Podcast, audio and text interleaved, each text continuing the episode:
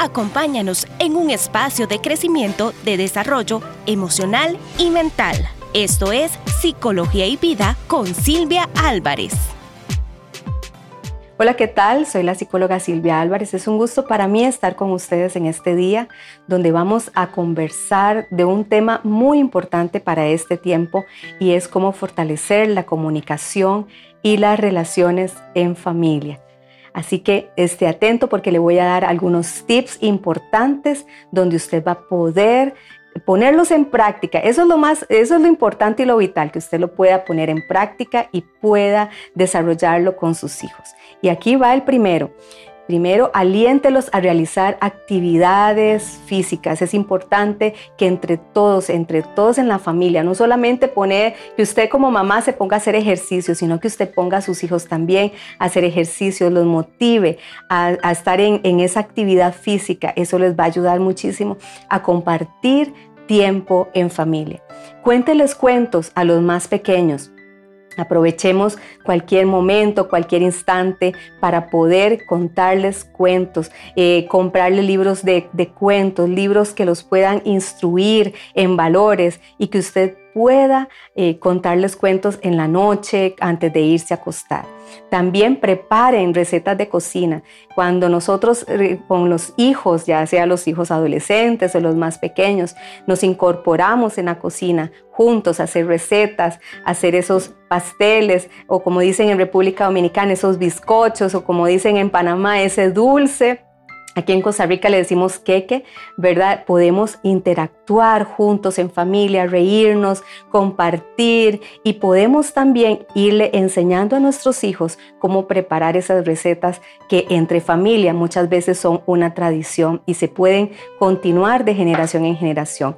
Enséñeles manualidades, ¿verdad? Hay proyectos que ustedes pueden elaborar juntos eh, en madera, eh, pintando y pueden eh, desarrollar manualidades juntos, padres e hijos e hijas, incorporarse en familia con todos los niños de la familia y también los adolescentes. Hay, hay tantas manualidades lindas que muchos jóvenes les gusta hacer, como pulseras, como collares, eh, eh, aretes, decimos aquí en Costa Rica, ¿verdad? Y podemos juntos en familia desarrollar este tipo de manualidades y esto nos va a ayudar en ese tiempo de comunicación y también a relacionarnos de una mejor forma con ellos, a fortalecer esa confianza, esos lazos de confianza que nos van a hacer que nuestra familia sea una familia fortalecida.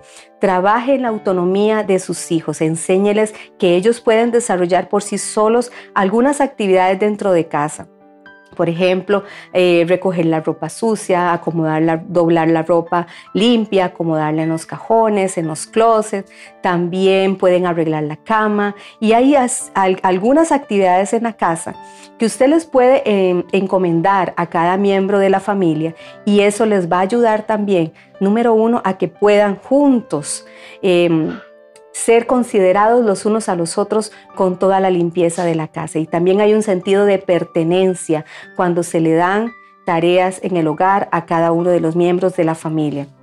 Importante es que usted permita que hagan por sí mismos las tareas y que usted los aliente y los motive y les haga ver lo bien que lo hicieron.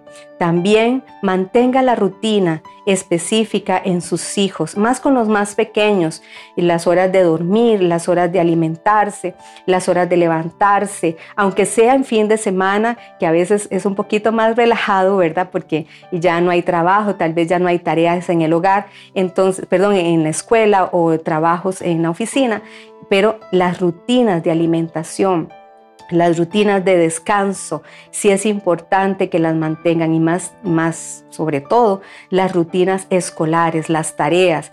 No es bueno que los niños estén a las 2, 3 de la mañana acostándose, durmiendo, porque esas, eh, eh, nuestro cuerpo necesita descansar y cuando nosotros descansamos y dormimos, nuestro cuerpo, lo podemos decir de una forma muy popular, se resetea, es decir, se, se formatea, empieza a regenerarse y empieza a tener vitalidad. Por eso el sueño y el descanso es importante para nuestra salud física y también nuestra salud mental. Otra cosa que les quiero recomendar, Permita que sus hijos se aburran. y tal vez usted me dirá, ¿cómo que se aburran en casa? Sí, permita que se aburran. Es decir, que a veces ellos dicen, ay, qué pereza, no tengo nada que hacer. ¿Saben por qué? No les dé una tablet, no les dé un dispositivo. Déjelos que se aburran un poquito. ¿Sabe por qué? Porque eso va a generar en ellos la creatividad y ellos van a poder empezar a ver qué hacer y usted se va a dar cuenta que una caja de cartón se va a convertir en el Ferrari del año. Solamente cuando usted no le da una, tablet, un dispositivo a su hijo. Deje que esa creatividad en sus hijos empiece a generarse, empiece a desarrollarse, porque es importante para su desarrollo social e intelectual. Y también con mi última recomendación para este tema de fortalecimiento de la familia, organicen juegos en familia. ¿Qué le parece si este fin de semana usted organiza un campamento en la sala de su casa? Y que cada uno traiga sus cobijas y que hayan chocolatito caliente y puedan hacer actividades y juegos en familia dentro de la casa o que puedan ir a compartir juntos un picnic este fin de semana. Se lo dejo de tarea. Les habló la psicóloga Silvia Álvarez. ¿Te gustó este tema? Déjamelo saber, comparte con tus amigos, activa la campanita en este podcast y también comparte con tus contactos.